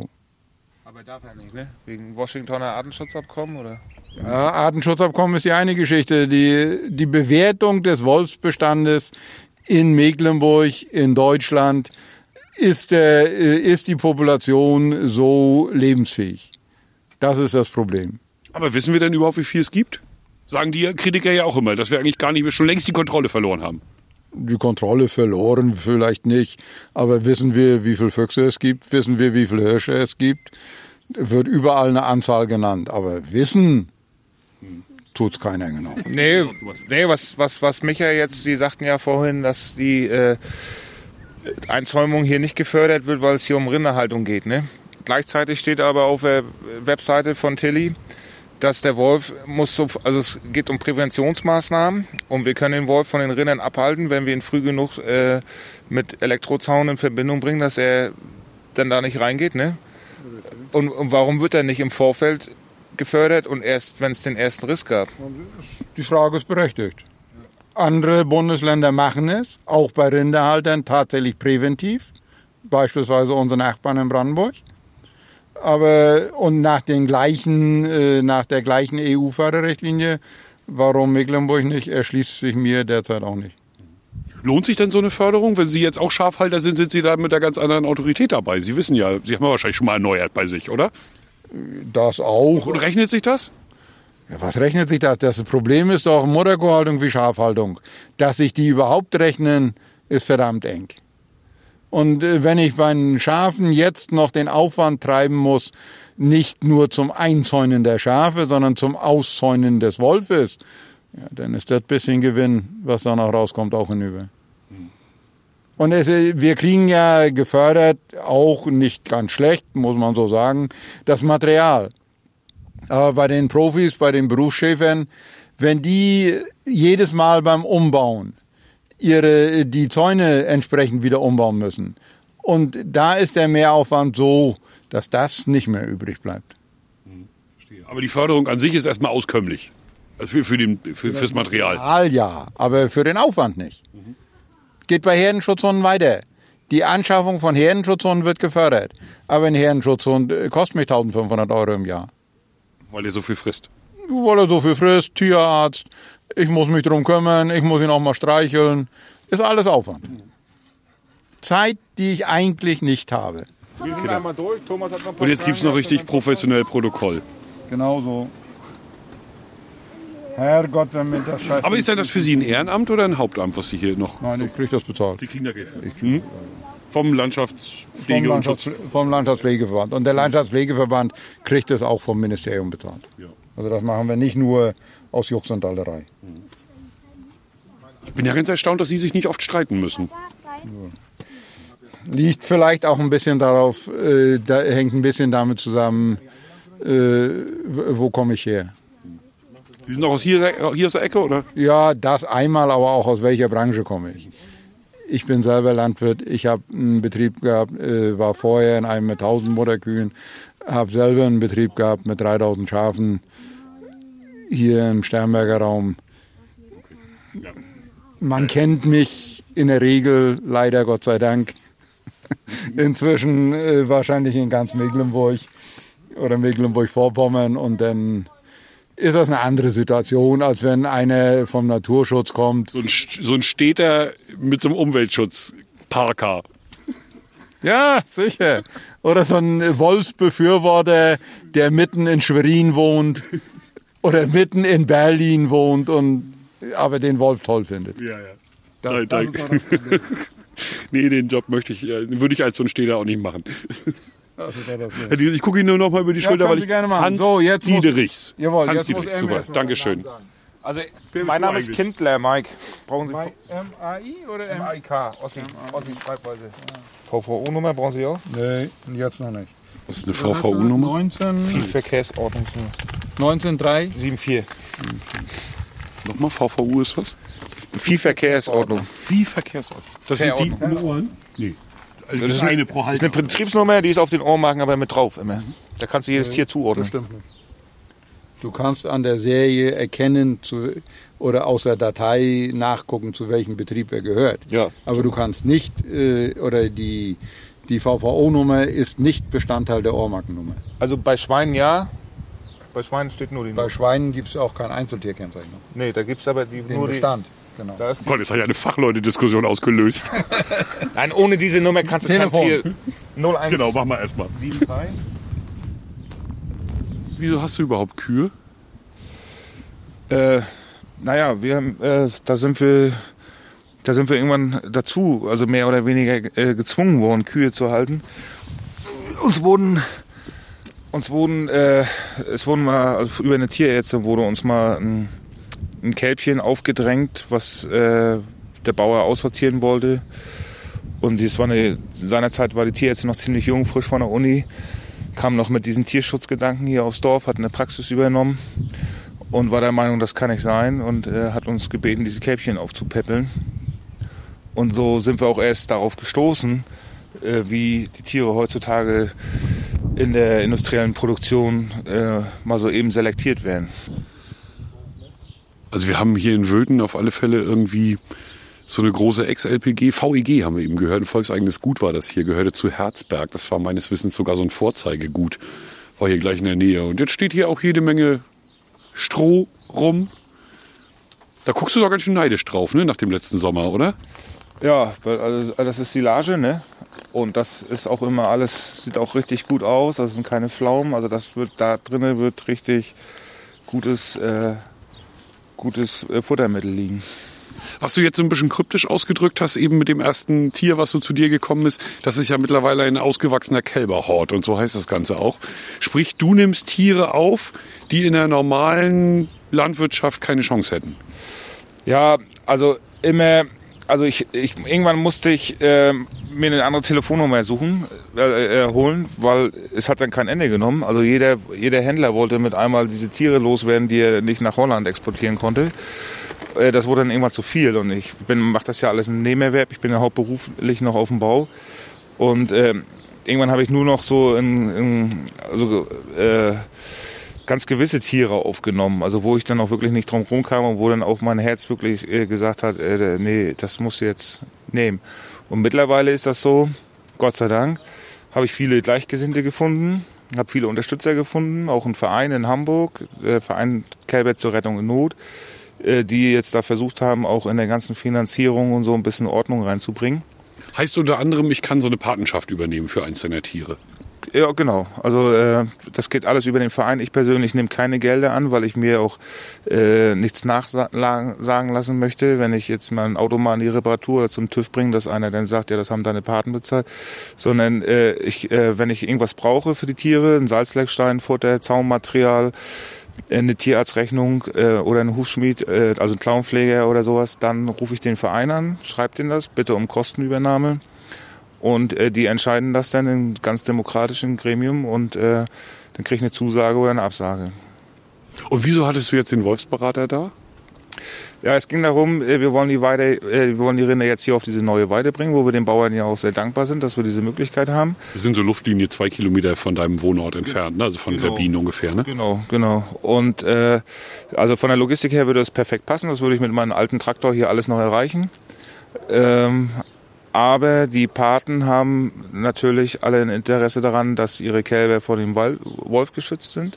Und hier, dadurch, dass wir hier sehr dicht auch so am Feuchtgebiet sind, auch sehr weit draußen in der Natur sind und im Waldrandnähe sind und so, äh, gab es diese Bedenken. Und jetzt äh, will ich natürlich äh, das so sicher wie möglich einzäunen. Und die Landesregierung bietet ja über das Wolfsmonitoring dann eine umfangreiche Beratung an vor Ort.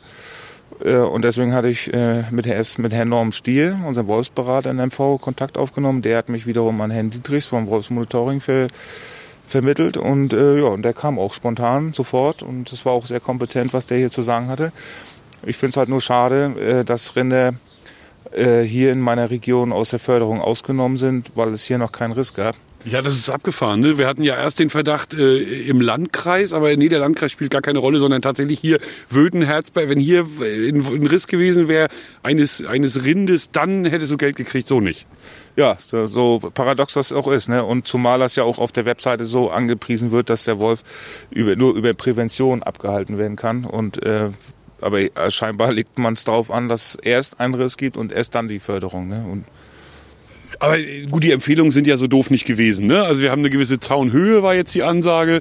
Eine gewisse Anzahl, er hat jetzt Litzen gesagt, aber er meint hier einfach gespannte Drähte. Ne? Das ist das, was, wenn man das übersetzen würde für Nichtbauern. Ja. Ne? Ist das einfach hier die, die Drahtanzahl, wie viele Drähte müssen es sein und wie viel Abstand zum Boden und so. Ja, ja, also das ist erstmal diese, das ist erstmal ein übelster Aufwand, ne? Weil so eine Drähte kannst du ja auch nicht, so ein, äh, so eine Stahldrähte musst du natürlich auch, äh, kannst du nicht über irgendwelche Winkelfehle spannen, sondern da müssen Eichenfehle rein. Äh, dann ist es natürlich so, musst du auf 20 Zentimeter, hat er mir das gesagt. Das heißt, ich kann hier alle zwei Wochen hergehen und kann hier äh, sechs Hektar äh, mit einem Freischneider freischneiden. Also mach das, mach das. Dass du die ablaufen musst und gucken musst, wo, wo ist die Bewuchs- Vegetation. Dass kein Bewuchs gegen den Zaun geht, weil sonst verliere ich natürlich Strom. Ne? Äh, also das ist natürlich, und dann brauchst du natürlich auch eine große Batterie und dann brauchst du ein großes Gerät und so, ne? die diese Flächen natürlich auch dann unter Strom setzen. Ne? Boah, und das alles im Nebenjob neben dem eigentlichen. Also das ist, also Wolfsabwehr, das ist schon, äh, also so wie sich das jetzt angehört hat, ist schon mit Riesenaufwand verbunden. Aber du bist ja, also ich, ich bin ja gerade in der Diskussion um, um Wölfe und das, das wird ja auch Sascha bestätigen, ähm, trifft man ja im Prinzip nur auf zwei Pole. Ne? Die einen sagen, super Wolfe, komm, komm her, mach dich breit und die anderen sagen, alle abknallen. Du bist ja eigentlich eher ein Umweltschützer. Ne? Also insofern, dir geht's ja eigentlich um Miteinander. Äh, auf jeden Fall. Also ich äh, bin nicht, äh, äh, ich weiß- gar nicht, wie ich das sagen soll. Ich bin nicht für den Wolf und bin nicht gegen den Wolf. So, ich bin irgendwie so dazwischen, weil ich, also ich sehe, äh, man muss ja immer Vorteile und Nachteile, äh, Pro und Contra, das haben wir alles in der Schule gelernt und das geht, also gehe ich ja natürlich auch bei den Tieren vor, auch wie beim Biber und so. Ne? Äh, beim Wolf sehe ich natürlich auch oder kenne natürlich auch Berichte aus anderen Ländern, äh, wo der Wolf ähm, sich angesiedelt hat, äh, wo auch mit einmal eine ganz andere Population, ähm, ähm, äh, eine ganz andere Vegetation auch, äh, auch äh, äh, damit einmal kam. Du meinst dieses berühmte Video hier, ne? wie sie die Ansiedlung von ein paar Wölfen in dem und dem Park Ja, weil dazu geführt hat, dass die Natur sich komplett verändert. Ja, genau, weil der Wolf natürlich das Wild auch wieder zurückgedrängt hat und äh, dann dadurch auch nicht so viel Wildverbiss gab und so und dann ganz andere Pflanzen mit einmal äh, ähm, sich ausbreiten konnten und so. Also da sehe ich auch schon seine, die Vorteile so, ne? Ist, ist das Stück Zaun, das wir hier sehen, eigentlich schon deins? Das hier mit den gelben Penünseln dran? Nee, das sind, äh, da ist ja, äh, das ist ein alter Zaun noch von früher. Ähm, nee, das ist ein alter Zaun und hier vorne äh, ziehen wir jetzt einfach nur. Nee, das meine ich ja, das neue, die, die gelben Dinger, das ist schon deine, oder was? das ist, da geht's schon los, ja. Ja, Können wir mal noch. ja. ja. Zeigst du mir noch, wo, wie das aussieht? Ja. Das ist ja abenteuerlich. Also wir laufen, laufen hier um ein bewohntes ehemaliges Gutshaus rum. Das sieht auch ganz schick aus, wie gesagt. Biberschwänze auf dem Dach. Auto steht auf dem Hof. Also diese Schneider haben jetzt hier die ganzen Helfer reingeschlagen. Die, du siehst, die jetzt beim letzten Arbeitsansatz waren, die ganzen Kälberhort-Unterstützer. Und kannst dir ja vorstellen, die haben jede einzelne, guck mal hier, jedes einzelne Ästchen haben die mit einer Heckenschere abgeschnitten. Ja, Schneise ist genau das richtige Wort. Also zu unserer Rechten sind so vielleicht ja, 15-jährige, was sind denn das? Tannen? Nee, doch, ne? 15-jährige Tannen stehen hier ungefähr. Links ist der Zaun vom Gutshaus und da muss man irgendwie durch. Und da haben die halt eine Schneise geschlagen, indem die den Tannen wirklich in Kopfhöhe, also bis Kopfhöhe, mal eben die Äste gekürzt haben. Das sieht nach Arbeit aus. Ja, und dann sind das hier, ich meine, wie man das so kennt von der Weide, ne? Das sind halt irgendwie, was sind das, Metall? Ist das Metall, ja, ne? Ja. Gusseiserne Winkelpfähle. Gusseiserne Winkelfehle ist der Fachbegriff. Und da sind wiederum so gelbe Pinöckels dran, durch die man dann das Stromkabel ziehen kann. Ne? Isolatoren. Ja klar, wäre ja doof, wenn dann plötzlich auch der, Und Allein, der Pfahl mit. allein der Pfahl kostet schon mal 6 Euro, ne? Wow. Und du das haben die, die Spender finanziert? Ja, immer so nach und nach. Ne? Also ich habe dann immer, wenn äh, es ein Budget gab, wenn der Verein mich angerufen hat, was äh, brauchst du und so, dann immer so ein Pfahl nach dem anderen gekauft. Ne? So, und hier sind wir jetzt im Außenbereich, jetzt kommen wir auf die Weiden raus. Genau, Dickicht haben wir jetzt ungefähr hinter uns, krabbeln jetzt hier noch durch so ein paar Bäume durch. Hier der erste Stacheldraht. Der erste bemängelte Stacheldraht. Genau, und hier geht das los mit Eich. Hier haben wir alles massiv eingezäunt mit Eichenpfählen in Abstand von vier Metern. Und äh, wir hatten dann, äh, vorher waren wir der, der, der Meinung, dass Stacheldraht, wissen wir natürlich selber, dass das fieses Zeug ist. Äh, aber wir waren immer der Meinung, weil wir natürlich auch für die Verkehrssicherheit zuständig sind und wir auch für die Hittesicherheit unserer Tiere, weil wir wollen mit unserer Tierhaltung auch keine Verkehrsteilnehmer und Wanderer und Spaziergänger in Gefahr bringen. Und deswegen haben wir gesagt, wenn mal der Strom ausfällt, was ja auch oft mal passiert, oder irgendwelche Wahnsinnigen, die die Stromzäune durchschneiden, dann ist der Stacheldraht immer noch die letzte Konsequenz, um die Tiere noch zu hüten. Und äh, wir haben hier auch große Rinde. Wir machen das ja schon. Du hast gefährliche Kühe. Na, nicht gefährlich, würde ich nicht so sagen, aber wir haben bei uns auch Bullen dabei zum Beispiel. Und, Oh, okay. Mhm. und äh, Rinder sind auch so. Äh, also es gab ja vor kurzem diese, diese, diese TikTok-Videos, wo, wo so ein Jugendlicher Kühe erschrecken. Kühe erschrecken. Ne? Und das ist ja lebensgefährlich bei einer Mutter-Kuhherde zum Beispiel. Die, wenn die so im Verband sind und wenn da irgendwelche Kinder auf die Weide laufen und da Theater machen, dann kann das in die Hose gehen. Oder wenn jetzt äh, Schwarzwild zum Beispiel auf die Weide geht, dann sind die Rinder auch in Aufruhr und dann können die auch durch die Zäune gehen. Und, und so ein Stacheldrahtzaun war bisher immer so, Da geht auch der Bulle nicht ran. die, genau, die letzte Konsequenz. Ne? So, also da haben sie dann immer, das, das, das piekt dann immer ein bisschen. Aber Herr, Herr Dietrichs hat mir jetzt auch gerade gesagt, dass ein Wolf, das ein Stacheldraht gar nicht interessiert. Und äh, Stacheldraht natürlich auch äh, böse Verletzungen bei Wild macht, was die Weide überqueren will und sowas. Ne? Aber wir sind hier, das muss man jetzt auch nochmal sagen, wir sind jetzt so zwar im Außenbereich, aber man kann natürlich hier die Stelle noch sehen, so weit sind wir ja nicht gegangen. Und das Stückchen Wiese, was ihr jetzt hier, oder Bis da hinten hin, guck mal. ich wollte gerade sagen, wie, wie bis da hinten hin? da hinten. Und wieso haben wir denn hier jetzt schon einen Zaun vor das, das wird jetzt hier das sogenannte Winterquartier. Ah, okay, wo du so dicht beieinander haben Wo wir musst. dann im Winter äh, so ein bisschen auf engeren Raum haben, weil wir müssen sie ja im Winter auch ein bisschen zusammentreiben. Äh, hier haben wir sie dann ein bisschen besser unter Kontrolle als nachher da draußen. Wenn jetzt Schneewehen kommen und sowas, die Elektrozäune alle zugeschneit sind. Ansonsten ist das hier ein richtiges Biotop. Ne? Wir haben hier so ein umstandenes Stück, hier ist auch teilweise nicht gemäht. Eine Weide deutet darauf hin und, und trockenes, naja, Schilf ist das nicht, aber trockenes Gewächs, das hier auch mal irgendwie ein Tümpel war vielleicht in der Mitte irgendwann mal. Wird, dürfte melioriert worden sein.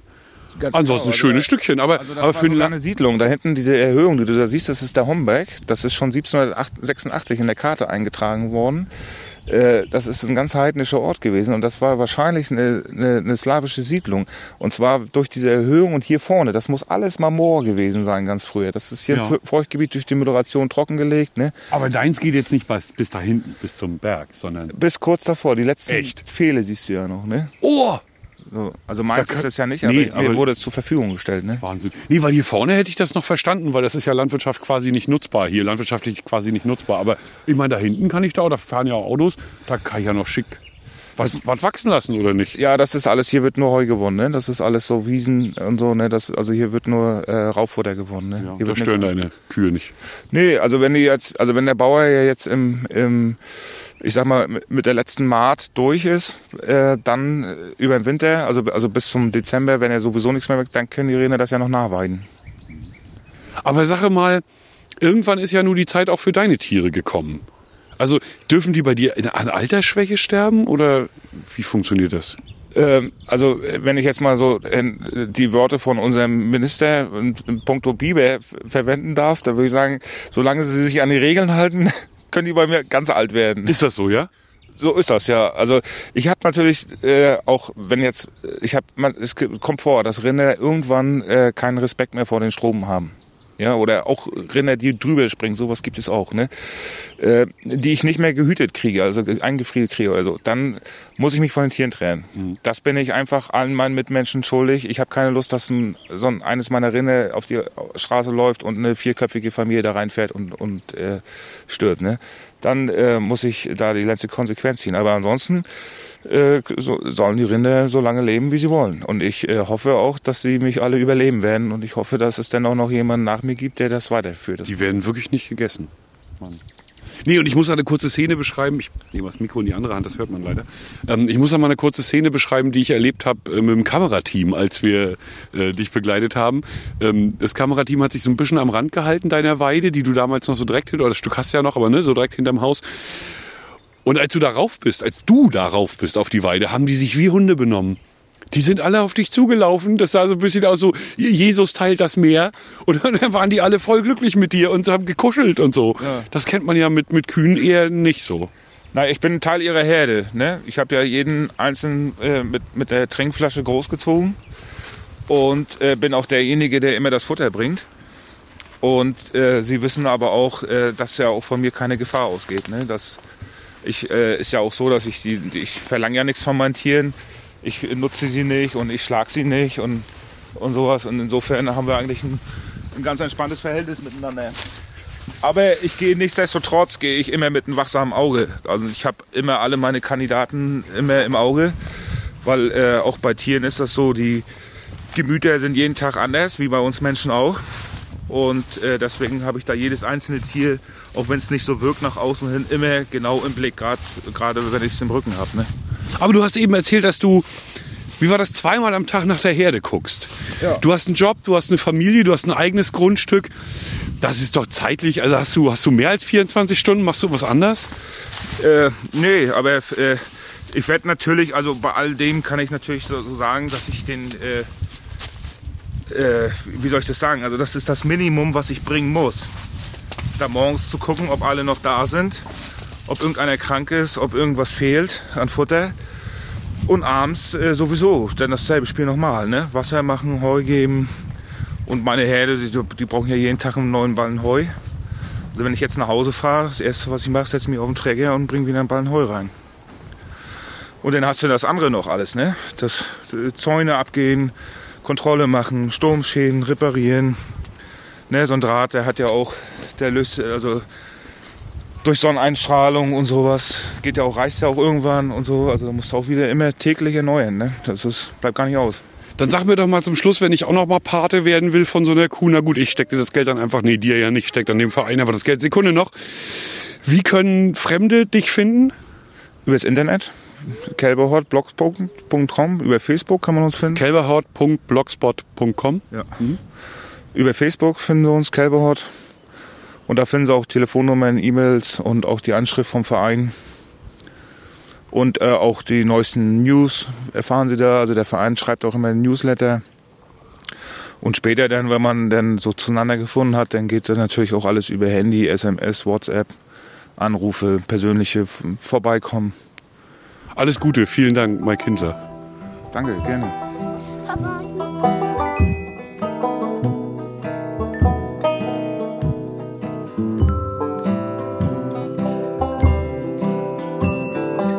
Flachlandreporter.